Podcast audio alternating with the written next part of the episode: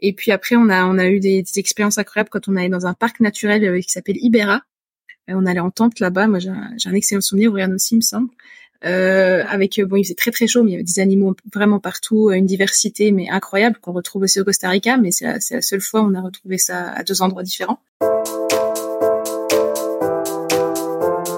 Bonjour, bienvenue chez Papa Maman Tout va bien.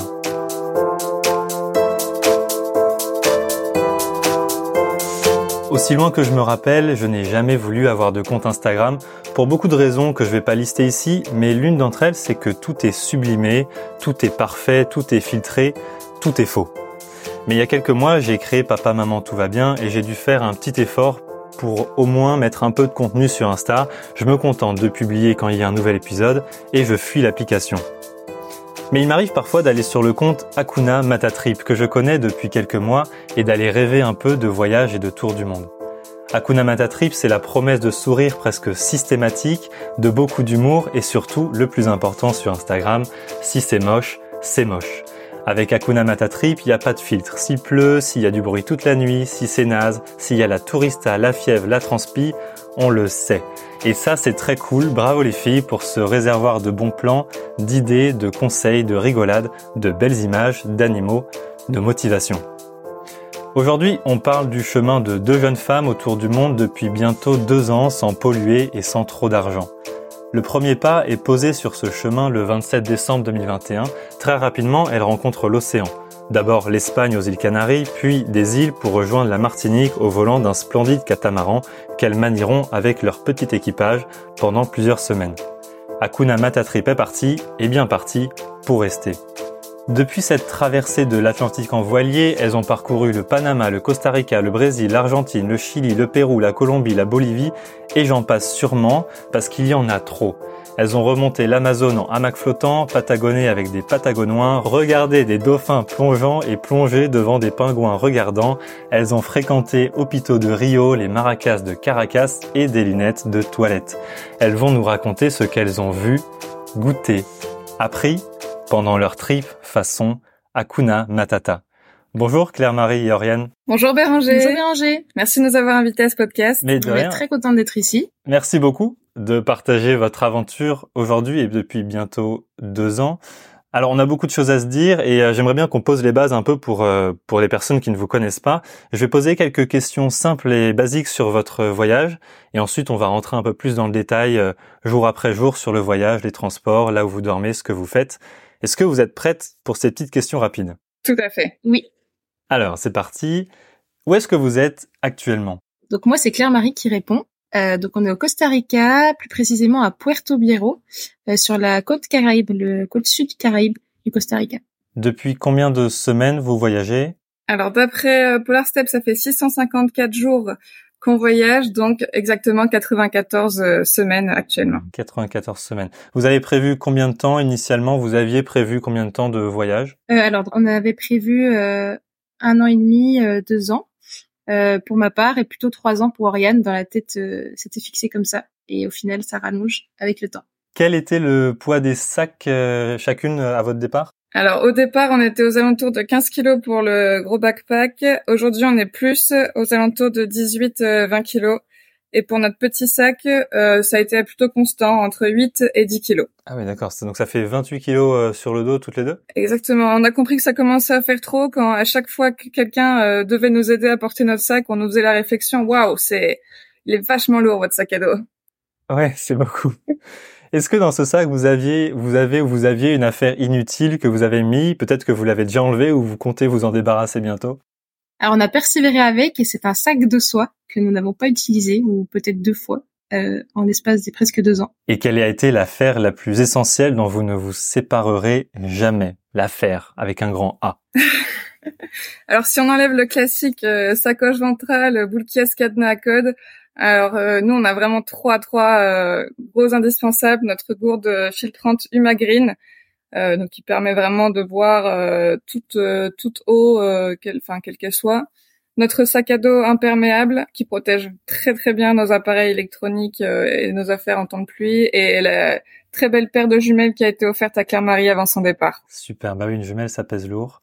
Euh, Est-ce que vous pouvez nous résumer les pays traversés que vous avez fait, les dire dans l'ordre pour qu'on voit un peu le voyage? Donc euh, on est parti de Paris, on arrive, on est passé par l'Espagne, euh, le Cap-Vert, la Martinique, les Grenadines, Panama, Costa Rica, Nicaragua, Honduras, Salvador, Guatemala, Mexique, Belize, Colombie, Équateur, Pérou, Bolivie, Chili, Argentine et Brésil. Et on est passé le temps d'une journée au Paraguay.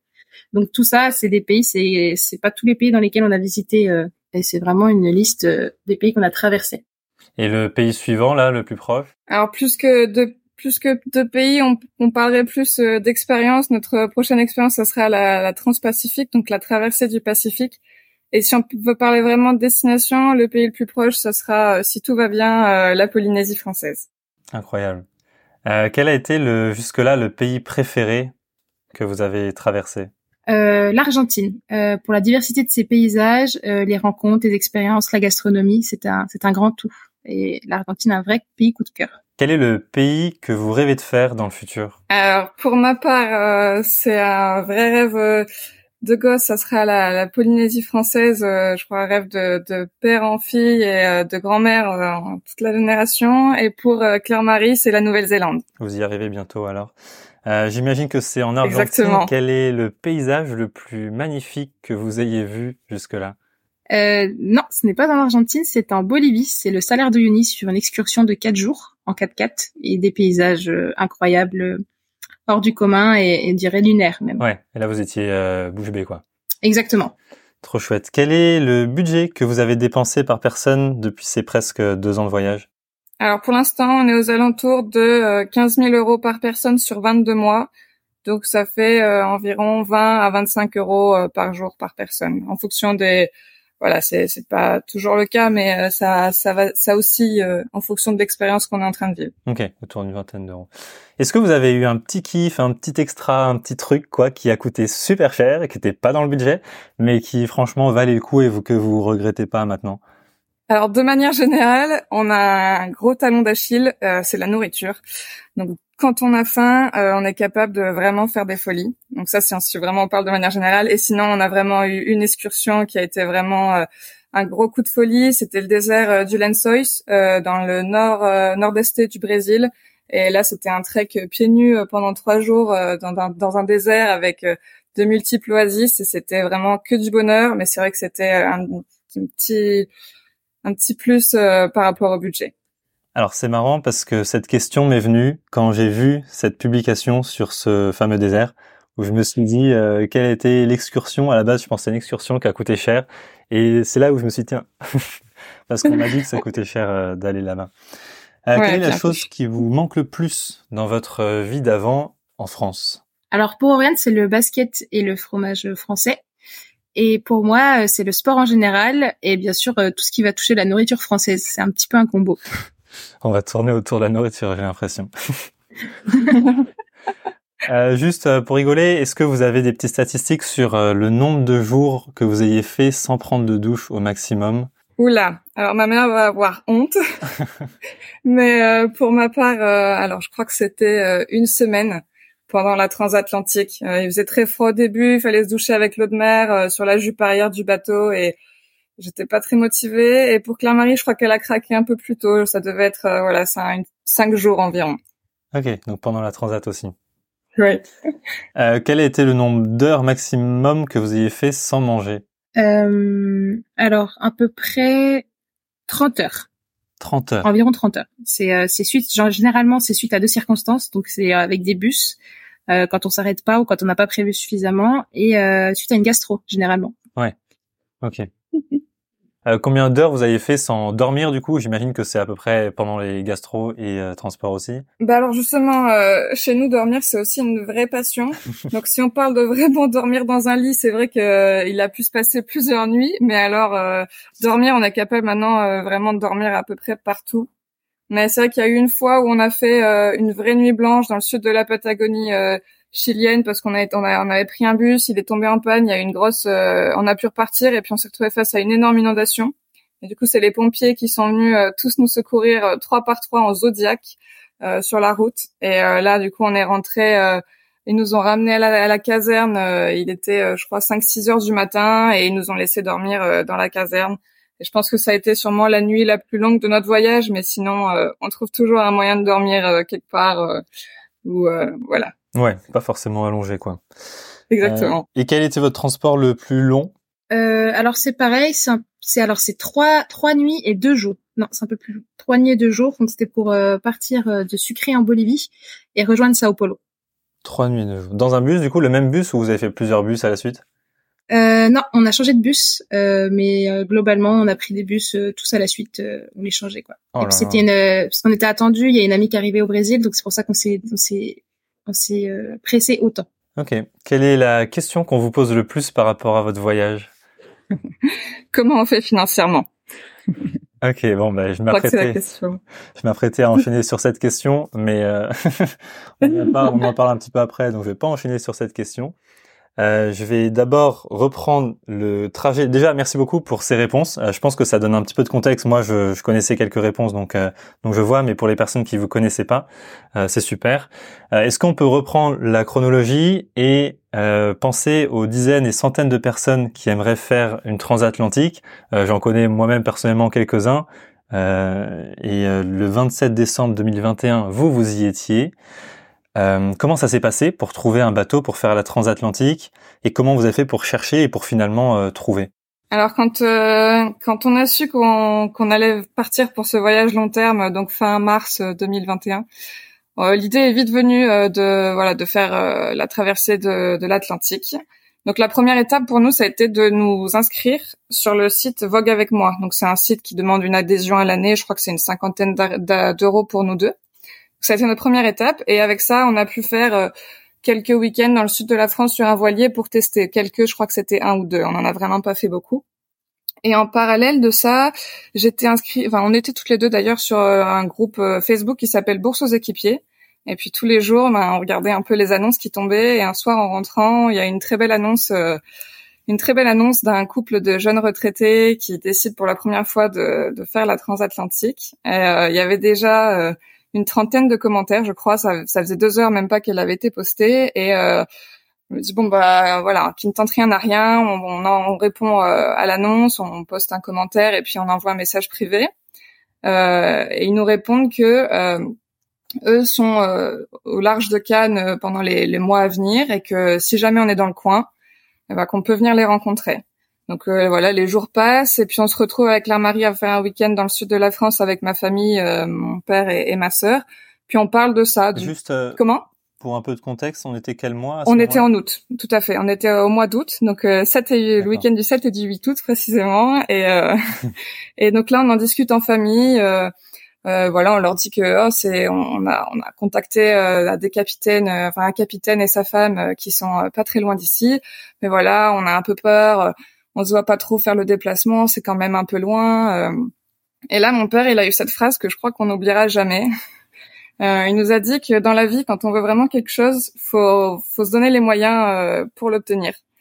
Et ça, a, ça a vraiment été voilà un déclic quand il nous a dit ça. On a réservé le billet de train, on a réservé la navette, et le lendemain matin, on l'est retrouvé sur l'île de Sainte-Marguerite au large de au large de Cannes. Et puis euh, on, on, a bien échangé avec eux. C'était voilà, c'était c'était une rencontre très intéressante. Et trois semaines après, euh, ils nous ont envoyé un message en nous disant que qu'on avait été choisis. Euh, donc on était très contente parce qu'on était au moins il y avait une centaine de concurrents, je pense. Et en fait, euh, on a appris euh, le jour de, enfin après voilà pendant la transatlantique que le fait de nous être déplacés, ça avait joué énormément en notre faveur. Donc ça c'est un conseil à tous ceux qui, qui souhaiteraient le le, tenter, euh, c'est de voilà de vraiment euh, se donner à 100%, euh, aller rencontrer les gens, échanger et pas vraiment pas avoir peur d'aller vers eux. Et après, il y a eu d'autres expériences qu'on a faites et là, ça a été plus aller dans les ports, aller dans les ports et, et rencontrer directement les les capitaines, voir s'il y en a qui partent dans les dans les jours à venir. Ça ça marche aussi beaucoup. Et puis sur le site La Bourse aux équipiers, sur celui-là, il est il est gratuit. Et euh, il y a des annonces très régulièrement pour un peu euh, tous les coins de tous les coins du monde. Et euh, c'est voilà, c'est un très moyen de trouver un départ pour une traversée quelconque, pour un week-end quelconque à la voile. Ouais, mais le plus prometteur pour vous, ça a été du coup le, groupe Facebook qui, comme tu l'as dit, sont, enfin, cool sous les sous les demandes d'équipiers qui cherchent des bateaux, quoi. Exactement. Et après, en fait, maintenant, aujourd'hui, je pense que c'est même plus la bourse aux équipiers où il y a le plus le, le site, euh, le site internet labourseauxéquipiers.com, je crois. Euh, c'est là, c'est vraiment là où il y a aujourd'hui pour nos futures euh, traversées, c'est vraiment là que qu'on cherche parce que ça regorge d'annonces euh, au quotidien. Mmh bon, en tout cas, bravo parce que je sais que c'est un rêve pour énormément de personnes. Vous, vous l'avez fait. Et d'ailleurs, euh, quand moi j'en parle, beaucoup de personnes me disent que je suis fou il euh, y en a qui, enfin, ils me disent mais n'importe quoi, genre vas-y en avion, euh, t'as pas que ça à faire de, de, perdre un mois et demi en mer. Euh, on est seul au milieu de l'océan, sans terre, sans maman, sans médecin. Euh, comment c'était cette expérience? Est-ce que vous avez eu peur? Est-ce que c'était exceptionnel et, et, tout allait bien? Racontez-nous un peu cette expérience. Alors tout d'abord pour nous c'était une expérience exceptionnelle. On avait un équipage, un capitaine, un bateau exceptionnel et tout s'est très très bien passé. Je sais que c'est pas le cas non plus pour tout le monde. Euh, mais voilà, nous on a eu de la chance sur ça. Euh, donc quand on part, on, on, se retrouve au milieu de la mer, mais même on, on réalise pas parce qu'on est quand même, euh, nous on était six et on est quand même accompagné des, des gens autour de nous.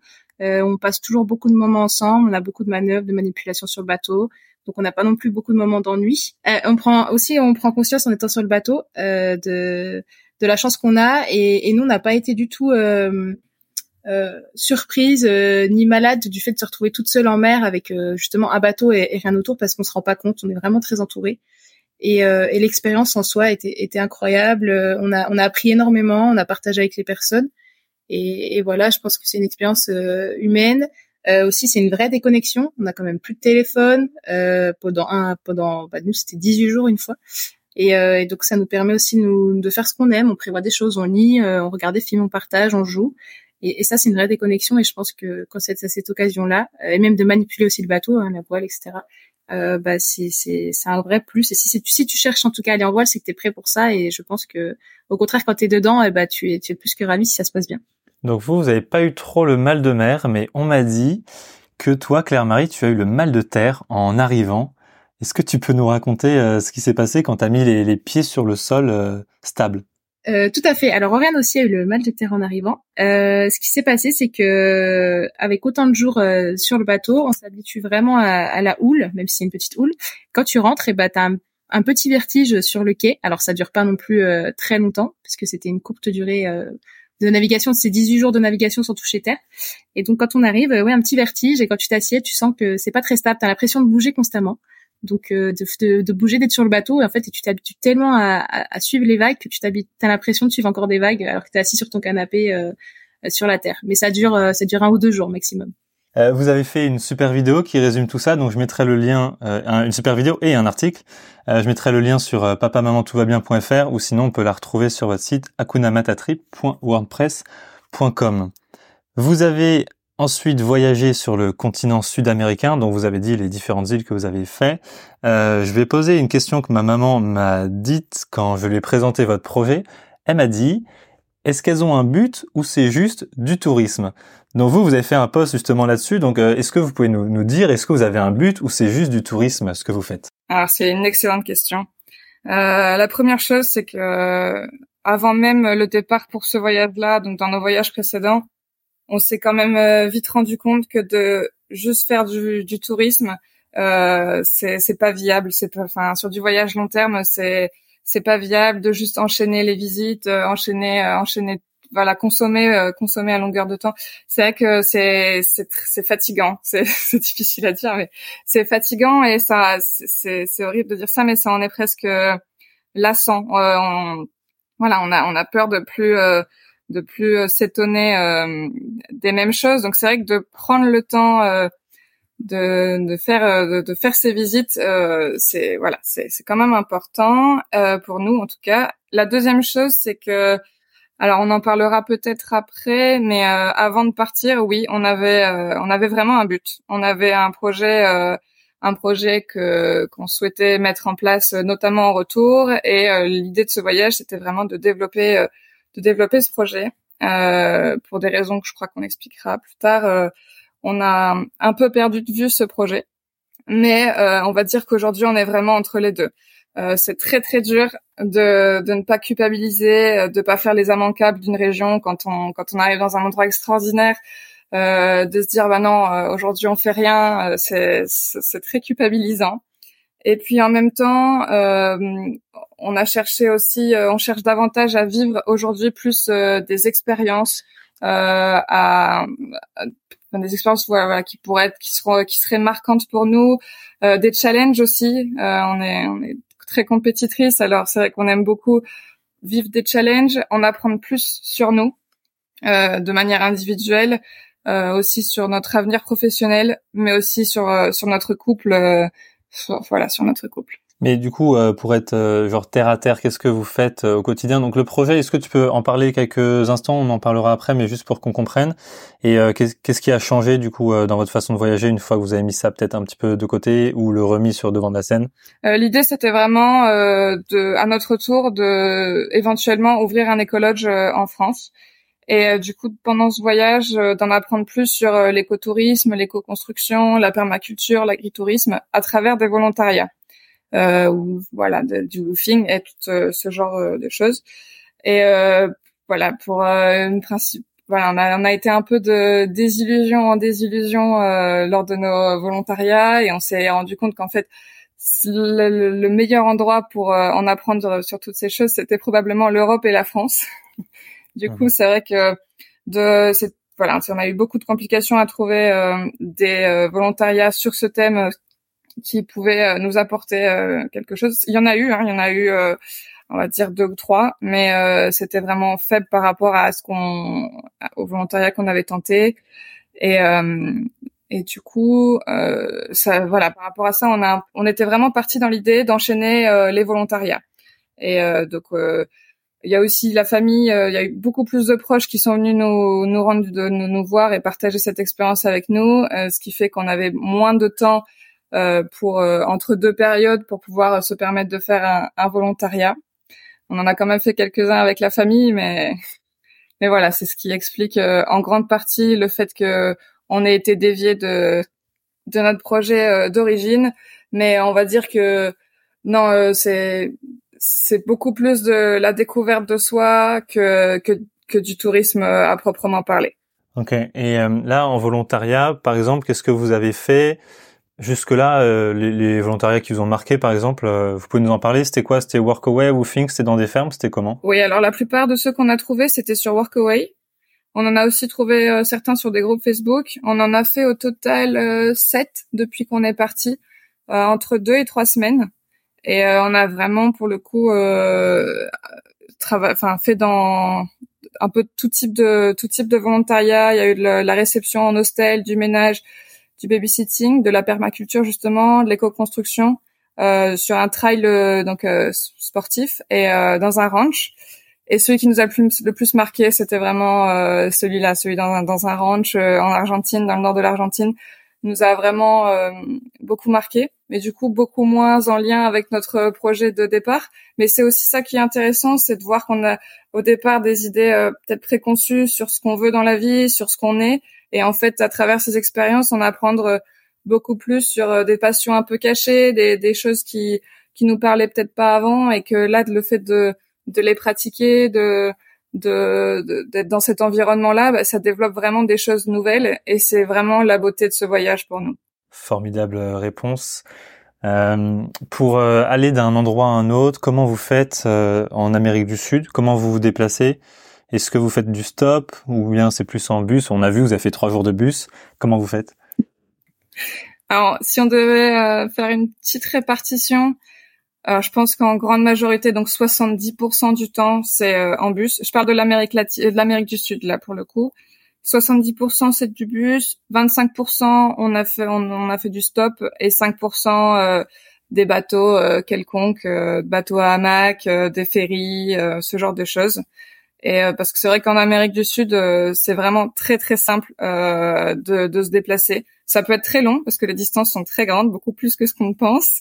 ça peut être un peu coûteux selon le pays, mais c'est vraiment un moyen de transport euh, incroyable en tout cas pour nous. Les bus sont souvent très confortables et puis c'est génial de voir euh, les paysages défiler, d'avoir le temps euh, d'écouter ses podcasts, sa musique, de lire de lire son livre. C'est c'est un moyen de transport qu'on aime beaucoup.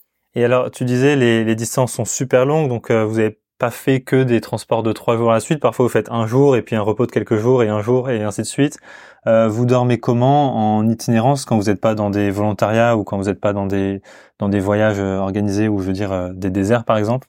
Vous faites ça où? Dans des hostels ou vous êtes en camping vous? Alors principalement on est en hôtel parce que c'est plus rentable à deux, surtout en Amérique du Sud. ça dépend des pays, mais globalement c'est plutôt les hôtels.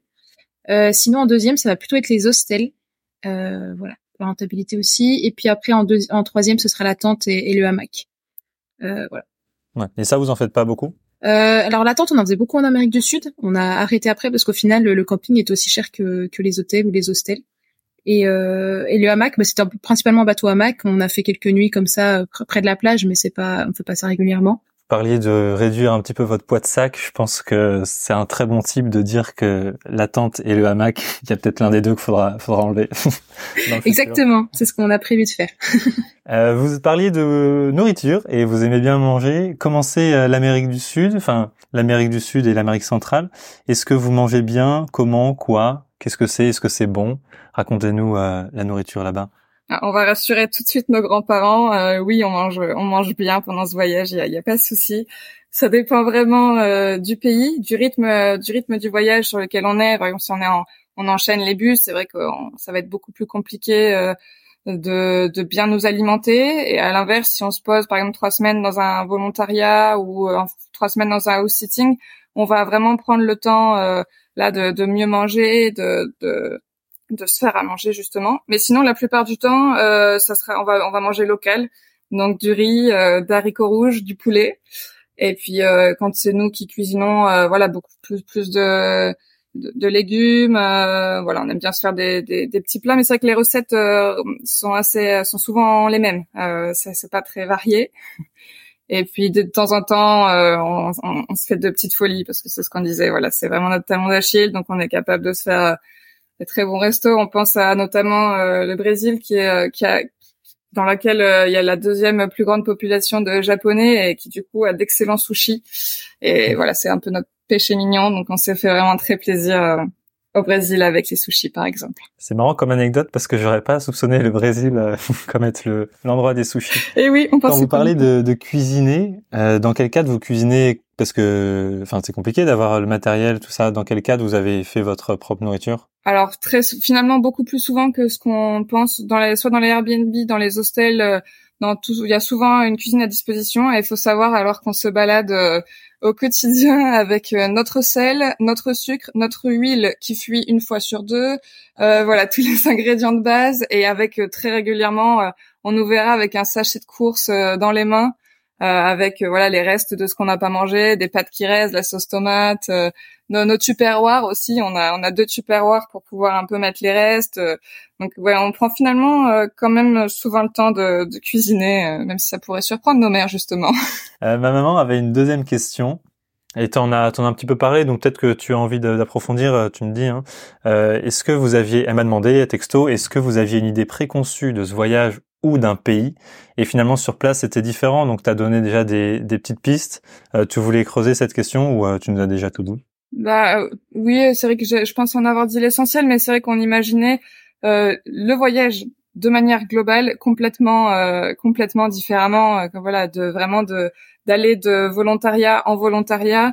Et alors je sais pas si ça sera un regret dans le futur, je pense pas, puisque on a fait les choses comme on le sentait au fur et à mesure et comme on avait envie de les faire avec le temps qui qu'on avait. Mais euh, voilà, au final, on a fait beaucoup moins de volontariat que prévu. Mais c'est quelque chose qu'on garde en, tête pour la suite du voyage. Euh, voilà, euh, pour pour la Polynésie française, la Nouvelle-Zélande, Claire-Marie, c'est vraiment un endroit où elle va, elle espère en apprendre aussi pas mal sur son milieu de de prédilection, donc l'agriculture qui est quand même très bien développée là-bas et en Asie, on espère aussi aller dans ce sens-là peut-être plus euh, spirituel euh, spirituellement en Asie mais voilà c'est vrai que on garde cette idée dans un coin de notre tête mais elle est vraiment plus aussi marquée que qu'au départ euh, de que qu'à notre départ. Alors c'est marrant parce que je parle avec beaucoup de personnes qui veulent faire à peu près ce genre de voyage parce que moi-même je veux faire ça.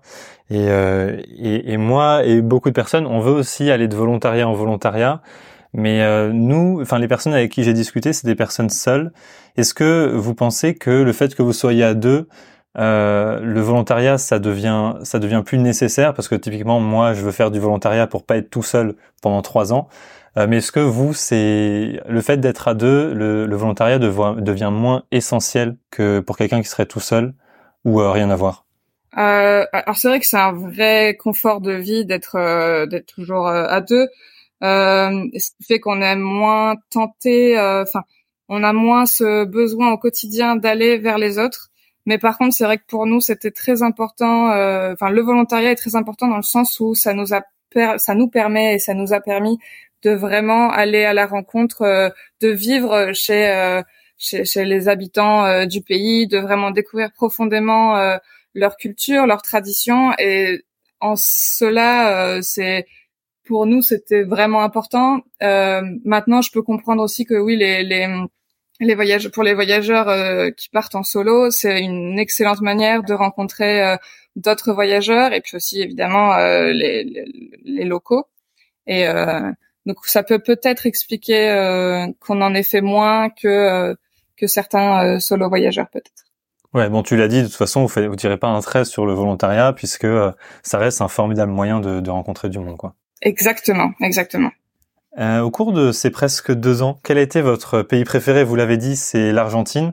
Euh, Est-ce qu'on peut revenir là-dessus et vous nous raconter un petit peu l'Argentine, ce que vous avez découvert là-dessus et, ce qui fait que vous avez vraiment adoré ce, ce pays? Euh, alors tout d'abord, on est arrivé par euh, par le, le, nord. Enfin, on a commencé à visiter par le nord, donc le ranch, tous ces paysages avec euh, les vignes, les déserts. Il y a aussi le désert tout au nord. Et puis les chutes d'Iguassou, qui étaient une merveille naturelle incroyable, qui faisait quand même une, une partie en, en, Argentine, une partie au Brésil. Et puis après, on a on a eu des, des expériences incroyables quand on allait dans un parc naturel qui s'appelle Ibera. on allait en tente là-bas. Moi, j'ai un, un, excellent souvenir. Rien aussi, il me semble. Euh, avec bon il faisait très très chaud mais il y avait des animaux vraiment partout une diversité mais incroyable qu'on retrouve aussi au Costa Rica mais c'est la, la, seule fois où on a retrouvé ça à deux endroits différents et puis après bah, tout ce qu'on a adoré ça va être la, la côté la côte est et puis euh, puis le sud avec toute la découverte bah, pour moi aussi des animaux euh, des animaux marins donc les phoques les les, les manchots etc et euh, et puis pour pour le sud, bah, c'est vraiment l'impression d'arriver au bout du monde, des paysages vraiment différents. Euh, pour Rennes aussi également et euh, et vraiment de rencontrer euh, des, des, des, locaux. On avait un meilleur contact aussi en Argentine parce que c'est quand même des locaux euh, qui, qui, qui, nous parlent plus facilement. On a l'impression. c'est quand même beaucoup donc de population qui s'est expatriée après les, les guerres ou ou qui s'est expatriée. Donc il y a quand même beaucoup de populations descendants espagnols, français, italiens. Et puis on a on sent qu'il y a une moins moins grosse différence aussi culturelle et moins grosse différence au niveau des rapports au voyage. Au voyage, voilà, des rapports au voyage. Et les gens les plus accueillants, du coup, c'était en Argentine ou euh, il y a eu un autre pays aussi qui se, qui, qui était aussi euh, super accueillant comme en Argentine? Euh, Il y a eu le Costa Rica aussi. On a, et, la Colombie. Et, la Colombie, ouais. On apprécie. Enfin, on a, on a eu un très très bon contact avec les locaux, très accueillants, toujours gentils, toujours à rendre service. Euh, voilà. Et le, le, le, le, pays le moins accueillant où vous êtes dit où là, les gens sont pas très cool, il y en a un Le Nicaragua peut-être le Nicaragua ou bah, il faut savoir aussi que pour euh, pour leur défense euh, ils ont une situation politique qui en ce moment qui est vraiment très compliquée euh, et donc voilà c'est pour eux c'est c'est pas simple. Je pense la vie au quotidien de manière générale. Alors du coup d'essayer ils font des efforts mais euh, d'essayer d'être aimable avec les, les touristes c'est les voyageurs etc c'est un peu c'est un peu compliqué en tout cas c'est ce qu'on a on a ressenti quand on a pu parcourir le Nicaragua Ouais. Il y a des pays où vous déconseillerez le stop, par exemple euh, le Nicaragua, ou alors planter sa tente au milieu de la pampa. On m'a dit qu'en Argentine, il n'y avait aucun problème. Il y a des pays où vous êtes senti euh, peut-être un peu moins en sécurité, euh, peut-être le Nicaragua du coup, ou d'autres? Euh, alors pour le coup, le Nicaragua, on n'est pas trop sorti des sentiers battus, mais je pense que oui, en effet, si on sort et qu'on va plus côté Caraïbes, je voilà, je sais pas exactement comment comment ça se passe là-bas, mais s'il y a vraiment des pays où on s'est senti un peu plus en sécurité et où tout ce qui était stop et tente euh, ça nous a semblé compliqué. Ce serait vraiment plus le, la Colombie, notamment dans le sud de la Colombie, certaines régions du Brésil aussi.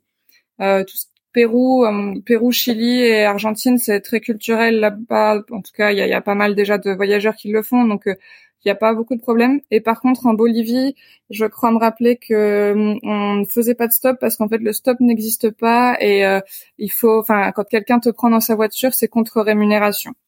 Donc euh, voilà pour euh, pour l'essentiel en ce qui concerne l'attente et, et le stop. D'accord, c'est marrant. Je voyais sur LinkedIn quelqu'un qui écrivait à Ludovic Hubler, euh, qui a écrit le livre Le Monde en stop, et qui disait sur LinkedIn qu'il galérait, qui galérait actuellement en Bolivie en stop. Donc c'est peut-être euh, peut-être la raison. C'est peut-être une des raisons, en effet. En tout cas, à l'époque, euh, il lui a répondu, Ludovic Hubler, qui est adorable, euh, il lui a répondu que lui, il avait aucun souci. Mais c'était il y a ah, il y a 15 ans. Ok. Je pense qu'en persévérant. Ouais. J'ai une question qu'on vous pose peut-être souvent.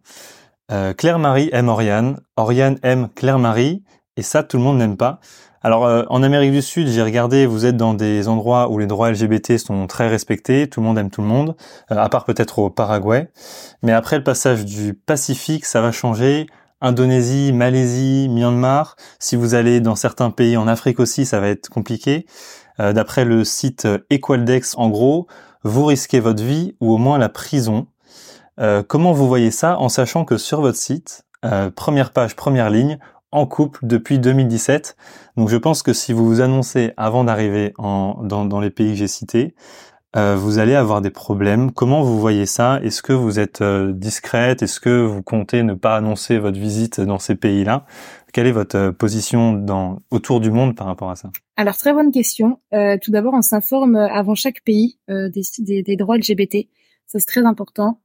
Euh, et donc on sait que si on n'est pas accepté, on a beaucoup moins envie de visiter ce pays. Ça veut dire qu'ils ne nous acceptent pas tel qu'on est.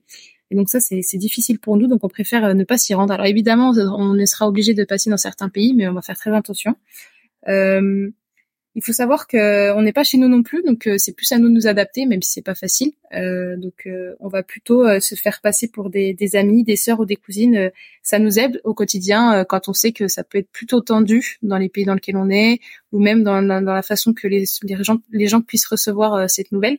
C'est aussi difficile pour nous, c'est quand on, on, a des, des lits simples et c'est difficile de demander un lit double, par exemple, qu'ils comprennent pas forcément. Et et euh, on se fait aussi généralement très souvent euh, draguer euh, dans ces pays. Pour l'instant, on se fait beaucoup draguer, donc ça, c'est des choses pas faciles à gérer. Après, le but non plus n'est pas de se cacher. on, on s'assume tel qu'on est, on, on, est bien tel qu'on est. Mais voilà, faut faire attention dans certains pays. Si c'est dangereux, c'est sûr qu'on va pas risquer notre vie et qu'on va se faire passer pour des amis et c'est facile. Mais, mais c'est compliqué, c'est un, un, un, débat très compliqué, un choix très compliqué d'assumer ou non. Et euh, c'est vrai que c'est c'est important aussi. On est pour cette cause d'assumer qu'on est qu'on est ensemble et euh, et qu'on s'aime et que et de vivre notre vie euh, comme on comme on le souhaite. Donc voilà, c'est à nous de faire attention, mais en même temps, on voudrait aussi l'assumer. C'est un, vrai un vrai dilemme. Donc là, en Amérique du Sud, j'ai vu, euh, je sais pas si vous connaissiez le site Equaldex, mais le, le continent est ouvert. Comment vous faites Vous dites salut, nous on est les deux cousines ou on est les deux amis ou ou ça dépend de comment vous sentez le, la personne en face de vous? Euh, alors tout dépend. Euh, en général, c'est eux qui nous disent. Nous, on n'a jamais pris les devants en disant ça. C'est eux qui nous disent alors vous êtes sœurs, euh, vous êtes cousines, enfin voilà, etc. Donc nous, on approuve si on sent que ça va être compliqué de, de dire le contraire. Par contre, des fois, on a déjà dit l'inverse. par exemple, pour la petite anecdote, on était en train de de, de, grimper au Huayna en Bolivie. Et donc les guides, ils nous demandent, et donc ils comprenaient pas. On a dû répéter plusieurs fois, bah oui, on est en couple. Et c'est vrai qu'il y a une petite moquerie, une petite gênance de leur part, mais c'était pas méchant. Mais c'est vrai qu'on a senti que ça avait un petit peu tendu l'ambiance et qu'après ils nous parlaient peut-être moins facilement.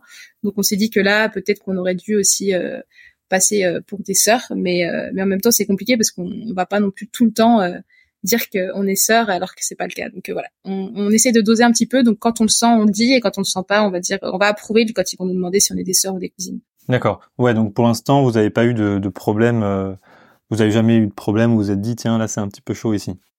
Non, non, non. Puis si on sait que c'est, c'est, ça peut être chaud, on se montre pas. On va pas se tenir la main, on va pas se faire des pieds en public. Dans les pays où c'est très ouvert, il y a pas de souci sur ça, mais sinon on va pas se montrer en, public en tout cas. D'accord. Bah merci pour euh, cette réponse qui peut-être va inspirer beaucoup de personnes parce que j'imagine qu'on on n'ose pas forcément aller euh, en, dans certains pays en se disant tiens je peux avoir des problèmes. Euh, donc merci pour ces réponses et j'imagine que vous inspirez aussi euh, une communauté de personnes qui aimeraient faire comme vous, euh, voyager à deux. Est-ce que vous avez une expérience extraordinaire à partager, un petit moment de bonheur, bon j'imagine que ça se passe au restaurant, mais peut-être pas, un moment au-dessus des autres que vous vous oublierez jamais dans ce voyage Voilà. Alors c'est très très dur, euh, très dur comme question. Euh, J'espère que tu nous en voudras pas. Je pense que je vais, voilà, je vais essayer citer 15. 3. ah, ok, 3 c'est bon. Non. Un, gros moment de bonheur, euh, c'était vraiment tous ces moments de partage, comme on en a déjà un peu parlé avant, au ranch, euh, donc les parties de foot. En plus, c'était pendant la Coupe du Monde euh, France-Argentine, donc euh, c'était assez euh, assez intense. voilà, des parties de foot, des parties de cartes. Ils ont un jeu qui s'appelle le Truco. Euh, on jouait très régulièrement. On a partagé énormément de repas, énormément de discussions. Et c'était pendant la période de Noël, donc, et on s'est vraiment senti très intégré comme comme une seconde famille. Et euh, ça, c'était un gros moment de bonheur euh, qu'on n'oubliera qu'on n'oubliera pas. On a fait euh, énormément énormément de rencontres pendant cette ce volontariat. Un moment très très fort. je pense qu'on pourra pas parler franchement de moment de bonheur, mais un moment très fort, c'est quand on est arrivé au sommet du Huayna donc qui est à 6088 mètres d'altitude. Euh, c'était voilà avec le mal le mal des montagnes, le mal de l'altitude, ça a été euh, très compliqué, mais un moment très fort pour Claire-Marie parce qu'elle a vécu ce moment avec son frère. Et euh, pour ma part, parce que je venais d'apprendre que ma grand-mère allait nous quitter juste avant de partir. Et du coup, c'est vraiment plusieurs fois j'ai failli abandonner, mais vraiment grâce à elle, je suis arrivée, j'ai réussi à atteindre le sommet. Donc ça, c'est vraiment un moment qui restera très très marqué, très, enfin voilà, qui a une symbolique et une signification euh, très très forte pour nous deux, pour Claire-Marie et moi. Et si on devait parler d'un moment époustouflant, euh, ça risque de faire un peu cliché parce que je pense que la plupart des, des voyageurs euh, en Amérique latine citent ce, ce moment, c'est la Catenango, donc un volcan explosif, enfin un volcan qui est en éruption au Guatemala. Parce que voilà, c'est un moment incroyable après une, une rando assez importante on a pu voir la lave euh, avec notre ami Valentin qu'on a rencontré quand on a traversé euh, à la voile de la Martinique euh, au Panama. On mangeait des marshmallows avec un, chocolat chaud devant le, feu et en arrière-plan on avait la Catenango qui qui expulsait sa lave et c'était un moment plutôt magique. Incroyable. Bah, je pense pas que ce soit cliché, j'en avais jamais entendu parler, donc merci d'avoir partagé toutes ces petites expériences. Euh, question peut-être un peu personnelle, mais euh, la, famille, c'est l'aspect. Euh, on en parlait aussi avec Chloé dans dans l'épisode sur la digital nomade. C'est vraiment la famille qui peut être un problème quand on est si loin à l'autre bout du monde. Euh, moi, je sais qu'en partant, je vais peut-être perdre des membres de ma famille, des grands-parents. Vous, vous vous êtes dit à quel moment je reviens? Est-ce que je ne reviendrai jamais en France si je perds un membre de ma famille? Ou euh, je reviens selon certains contextes? Euh, comment comment vous avez vécu ça? Vous avez fait des adieux à, vos grands-parents, ce genre de choses? Ou euh, vous vous êtes dit non non, on se revoit dans cinq ans et puis on verra bien? Pour chacune de nous deux, on a un peu une perception différente sur ça. Moi, la, seule raison pour laquelle je m'étais dit je rentre, c'est vraiment voilà en cas de décès d'un de mes proches. Euh, en plus de ça, euh, voilà, ma, ma grand-mère, je lui avais pas vraiment dit au revoir comme euh, comme il fallait, donc c'est pour moi c'était euh, inconcevable de pas de pas rentrer pour ce moment. Je je mettais un peu mes convictions et mes valeurs de côté parce que je savais que ça pouvait être un moment que je pourrais regretter regretter toute ma vie. Et d'ailleurs aujourd'hui, je suis, enfin c'est une des plus belles décisions que j'ai j'ai j'ai prise et je pense que je l'aurais vraiment vraiment très mal vécu de pas être rentrée et pour Claire-Marie. Et pour ma part, quand, quand j'ai dit, moi, on est très proche aussi avec ma famille. Euh, quand j'ai dit au revoir à mes grands-parents, je savais que je les reverrais. Euh, D'ailleurs, je rentre euh, dans trois jours en France, en métropole, euh, pour euh, pour deux mois. Euh, on en parlera plus tard, mais parce que c'est important pour moi de revoir mes grands-parents, ma famille. et puis c'est aussi, on a eu beaucoup beaucoup de chance, nous deux. Hein. nos familles sont venues régulièrement nous rejoindre, donc ça va être nos familles proches, nos parents, nos frères et sœurs, cousins, cousins aussi. Mais voilà, on a quand même beaucoup de chance et on sait qu'il y a, il y a, le, il y a aussi peut-être d'autres familles qui viennent nous rejoindre pour la suite. Mais, euh, mais voilà, on a cette chance en tout cas de pas avoir passé plus de deux ans sans voir, euh, sans voir nos parents. D'accord, ouais. Vous n'êtes pas dit, euh, je ne rentre pas dans aucune situation pendant trois ans, quoi. Non, non c'était hors de question. Euh, c'était s'il y avait le moindre chose, en rentrait et, ça, c'était non négligeable.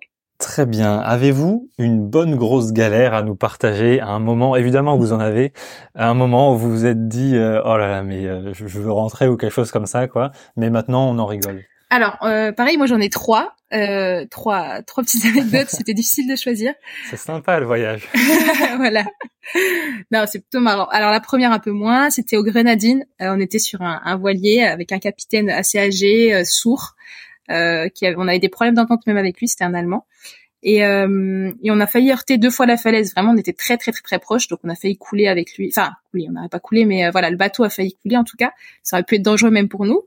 Euh, et, euh, et, et, donc ça, c'était vraiment très perturbant parce que c'était notre troisième, non, notre deuxième navigation à la voile. Et c'est vrai qu'il nous laissait gérer beaucoup de choses et on voyait qu'il qu gérait pas très bien le bateau. Euh, on est même tombé en panne d'essence à un kilomètre du port de Martinique. Euh, euh, voilà, Fort-de-France, donc euh, c'était très très dur. Et euh, il faut savoir qu'aujourd'hui le, le, voilier il a coulé au large des des, des États-Unis, en Floride en février. On a su ça après, donc c'est vrai que c'était marquant et on s'est dit, c'est vrai que ça nous étonne un peu pas, pas énormément parce qu'on avait vraiment très peur avec lui. Il a fait vraiment des manipulations qui étaient très dangereuses. Donc voilà la première anecdote. Aujourd'hui on en rigole, mais c'est vrai qu'à l'époque on était vraiment pas pas du tout rassurés sur le bateau quand c'était les, les les moments où il allait heurter la, la falaise quoi. Ouais. Comment vous l'avez trouvé ce capitaine? Euh, lui, c'était sur euh, le, un groupe Facebook, mais en anglophone sur euh, Sailors ou quelque chose comme ça, enfin la voile, mais en anglais. Et euh, il avait répondu à des commentaires et je l'avais contacté par ce biais. D'accord. Faut... Alors, faut savoir que c'était plutôt, c'était pas forcément, c'était pas une entraide. C'était nous, on a payé une prestation pour être avec lui au Grenadine. Mhm. Parce qu'on avait une amie qui était avec nous, donc on est parti à trois. C'était notre, enfin notre récompense. C'était notre deal. C'était qu'avec elle, on partait deux semaines en vacances, enfin une semaine et demie au, au Grenadine avec elle. Ouais, donc ne pas monter avec n'importe qui, quoi. Faut quand même faire attention. Exactement. Exactement. Et on a su ça aussi. On a failli monter avec un, une autre personne qui apparemment a causé des problèmes aussi. Donc, faut vraiment se renseigner. Les personnes, non, c'était un jeune gars aussi euh, qui semblait très bien. On est monté sur son bateau. On a failli partir avec lui. On a appris beaucoup de choses derrière. Euh, et euh, au final, faut vraiment se méfier des apparences. Il faut vraiment regarder, se renseigner un petit peu avant de partir. C'est très important. Pour la transatlantique, comment vous aviez fait? Vous étiez jeune et, et fougueuse on s'en fiche. Exactement, on, on, connaissait pas du tout les, les derrière euh, du côté euh, au niveau de la voile. Non, c'est vrai qu'on a eu énormément de chance pour la transatlantique. Euh, après, on, a bien senti la chose, mais c'est vrai qu'on a eu énormément de chance. Il y a des il y a des personnes qu'on connaît, ça s'est pas très bien passé, c'était pas forcément que des bons capitaines. Et c'est vrai qu'il faut vraiment se renseigner avant, se renseigner aussi sur le contexte familial, peut-être. Euh, c'est pas c'est pas une généralité mais euh, peut-être euh, voilà savoir si est-ce qu'il parle encore à sa famille est-ce que est-ce qu'il a une femme est-ce qu'il enfin ou si c'est une capitaine ou enfin voilà etc est-ce qu'il a de l'entourage est-ce que au final il se sent enfin voilà se renseigner avec des amis aussi est-ce qu'il a il a des amis? Enfin c'est quand même très important de se renseigner sur la personne peut-être avant de partir ouais, aussi. son côté humain voilà mm, mm, exactement euh, je reprends avec la deuxième anecdote donc quand on était au Brésil j'ai j'ai eu plusieurs problèmes à mon pied, donc je suis allée consulter un, un hôpital euh, privé, un hôpital, enfin un hôpital public, un hôpital privé, des médecins, des médecins en, appel euh, suite avec un autre avec une autre assurance. Et au final, euh, il s'avérait un mois plus tard que j'ai Oriane m'a retiré un, un verre du pied. C'était un verre inoffensif, mais mais voilà, du coup, euh, c'était une sacrée anecdote parce que j'ai passé un mois à surveiller mon pied et à me dire non, non, je n'ai rien dans le pied. Et au final, euh, un soir, je dis allez, Oriane, s'il te plaît, regarde. Euh, vraiment, je sens que c'est quelque chose de pas normal. Tout le monde me dit que ça va passer, mais ça passe pas. J'avais continuellement du, du, sang et du pus qui sortait du trou, quoi, de mon pied. Et au final, une nuit, elle s'y est mise et on a, on a bouché la, la voie respiratoire du, du verre. Et le lendemain matin, elle l'a retiré. Et c'est vrai que j'étais soulagée, mais c'était et c'était pas dangereux. Mais c'est juste aujourd'hui, voilà, j'ai j'ai constamment une petite, enfin, très légère douleur à, ce niveau-là, mais c'est vrai que aujourd'hui on en rigole, mais à l'époque euh, je faisais pas, je faisais pas ma fière euh, en regardant le verre euh, qu'elle m'avait enlevé. C'est Oriane qui, t'a sauvé et pas les hôpitaux, c'est ça? Exactement. Je suis allée voir deux hôpitaux différents et donc ils m'ont tous dit que non, c'est une petite infection de piqûre qui se passera rien. Et c'est Oriane qui, grâce à sa patience, elle a regardé plus de deux heures mon pied à la frontale et là elle a découvert que oui, il y avait quelque chose qui bougeait. Et en fait, ce petit verre, il anesthésie mon pied pour pas que je sente qu'il bouge en moi et, et pour qu'il continue à grandir quoi dans mon pied. Puis à la fin, au bout de, je crois qu'au bout de deux mois, il sort tout seul naturellement. Mais c'est vrai que c'était mieux qu'elle me le sorte. Quoi. Et donc après, on a découvert ça et c'est elle qui me l'a retiré. Et ça s'est très bien passé la cicatrisation. Il fallait quand même que je fasse attention à l'eau parce qu'on était on était au Brésil, donc on était sur la côte, on se baignait régulièrement. Et j'ai des recommandations au niveau des médecins français que j'ai appelés. Et voilà, sinon euh, ça s'est très bien passé après. Et pour enlever un verre euh, à l'intérieur d'un pied, c'est ça, c'est l'amour. Hein. Oui, exactement. Et troisième petite galère ou grosse galère? Euh, ça c'est plutôt une petite galère. Euh, c'est quand on était donc dans le sud du Chili sur la carretera australe. Euh, on cherchait à faire du stop euh, pour rejoindre. En fait, on avait un ferry qui nous attendait. Il passait qu'une fois par semaine, enfin qui nous attendait. On devait prendre. Il passait qu'une fois par semaine, et on faisait du stop sous la pluie, sous le froid. Enfin, c'était c'était des conditions euh, assez assez dingues. Et, euh, et personne ne voulait nous prendre. Mais vraiment personne. Il y avait aucune voiture. les seuls qui passaient, ils voulaient pas parce qu'en fait, on est c'est une grosse concurrence au niveau du stop dans, sur cette route-là parce que bah, il y a beaucoup de, de backpackers en stop. Et, euh, et au final, euh, il y a quelqu'un qui, qui nous a qui nous a pris, qui a dit, bah, je sais pas pourquoi, parce que j'ai vu plein de gens avant vous, plein de gens après vous. Enfin, du coup, on a vu plein de gens après nous. Il a dit, vous m'avez fait de la peine, donc je vous ai prise. Et grâce à lui, on a on a dit merci monsieur. Et grâce à lui, on est arrivé à, à l'heure pour le ferry. Et donc, on a pu partir pour le ferry et ne pas attendre une semaine de plus dans celui-là. Donc, c'était c'était génial. Et si je peux me permettre, par rapport à ce que tu disais tout à l'heure un événement, enfin un, c'est un ensemble d'événements qui fait que parfois euh, on se dit mais qu'est-ce qu'on fait là? C'est vraiment à chaque fois qu'on a une gastro, une tourista, vraiment un, ras-le-bol de mais qu'est-ce qu'on fait là? Et, pourquoi on souffre autant? Ouais. Mais euh, par rapport à la dernière anecdote, euh, il y a une autoroute de gens qui font du stop, quoi. Enfin, il y a une lignée entière de personnes qui font du stop à cet endroit-là. Euh, sur euh, tout ce qui va être touché l'Argentine et le Chili, le Sud, la Patagonie, oui, oui, il y a, il y a, des fois tu peux attendre, euh, il y a peut-être trois, quatre personnes devant toi, donc tu dois attendre ton tour pour faire le stop. Oui, oui. c'est une vraie, une vraie concurrence là-bas, c'est un vrai problème. La preuve, une fois, on a fait toute la journée, on n'a pas été prise parce que les personnes devant se faisaient pas prendre non plus, donc, donc on devait attendre notre tour, on s'est pas fait prendre. Donc on a passé la nuit sur place, heureusement on avait l'attente, donc on avait de quoi gérer. Et, et, on a refait le lendemain et donc ça a pas marché. On a pris un bus finalement. Mais pareil, les bus étaient étaient, étaient pleins, donc c'était une vraie petite galère aussi. je savais pas que c'était aussi répandu, quoi. Oui, notamment dans cette région. Après, dans le reste du monde, je sais pas comment ça se passe. Puis, ce qu'on a fait, c'était pas toujours une catastrophe. Mais c'est vrai que vraiment, dans la Patagonie, c'est très très dur de, de se faire prendre un stamp. Ok. Avez-vous un conseil pour les personnes euh, comme ma maman d'ailleurs qui vous admirent, euh, qui aimeraient ou pas, euh, ma mère n'aimerait pas, mais vous admire quand même, mais qui n'osent pas le faire et qui ont peur de, de, de, de, plein de choses? Un petit conseil à leur donner alors, si on avait un conseil, euh, ça serait celui de, fixer une date, même si c'est dans un an, dans deux ans, un jour, un mois et mettre une année. À partir de là, de voilà, de fixer des, petites étapes intermédiaires, de trouver son départ et puis euh, de, voilà de, de se lancer là-dedans, euh, puisque en mettant, en décortiquant un peu euh, l'objectif, ça devient facilement plus concret, plus réalisable et au bout d'un moment, c'est, c'est plus possible de reculer. Et quand t'es lancé, t'es lancé. Tu as d'ailleurs une, une citation à nous dire là-dessus, sur le fait de fixer une date. Alors euh, oui, euh, une citation que j'aime euh, beaucoup. Un rêve écrit avec une date devient un objectif, un objectif décomposé en plusieurs étapes devient un plan, un plan soutenu par des actions devient réalité. Et c'est vrai que c'est un peu mon mantra et ce qui fait que je, je, j'essaye de réaliser, euh, enfin ce qui m'aide à réaliser beaucoup de beaucoup de mes rêves, euh, enfin il y en a encore, il y a encore, j'ai encore du temps, mais de, de, réaliser pas mal, de, ouais, pas mal de rêves en, en suivant ce, ce mantra. Est-ce que vous avez un conseil pour les personnes qui sont passées au-dessus de ça et qui ont mis une date et qui sont en train de préparer un voyage comme le vôtre et qui vont bientôt se lancer? Alors le premier conseil que je pourrais donner, euh, alors nous on a vraiment eu des problèmes sur ça, c'est l'organisation du stockage des photos et des vidéos. Euh, donc là aujourd'hui on a encore des, des, problèmes avec ça et on essaie de trouver des solutions. Euh, donc euh, je sais pas les, les, batteries externes, les clouds, euh, euh, savoir sur quel appareil stocker parce que nous on est deux donc on a des fois en double, des fois on a qu'une fois et partir avec beaucoup d'espace vide parce que mine de rien on se dit qu'on va pas beaucoup filmer, pas beaucoup prendre de photos. Au final on se retrouve vite avec un espace de stockage limité et donc voilà moi je conseillerais vraiment de faire attention à ça parce que si on l'avait su, si on l'avait su avant de partir, je pense qu'on aurait plus regardé plus regardé cet aspect-là en tout cas.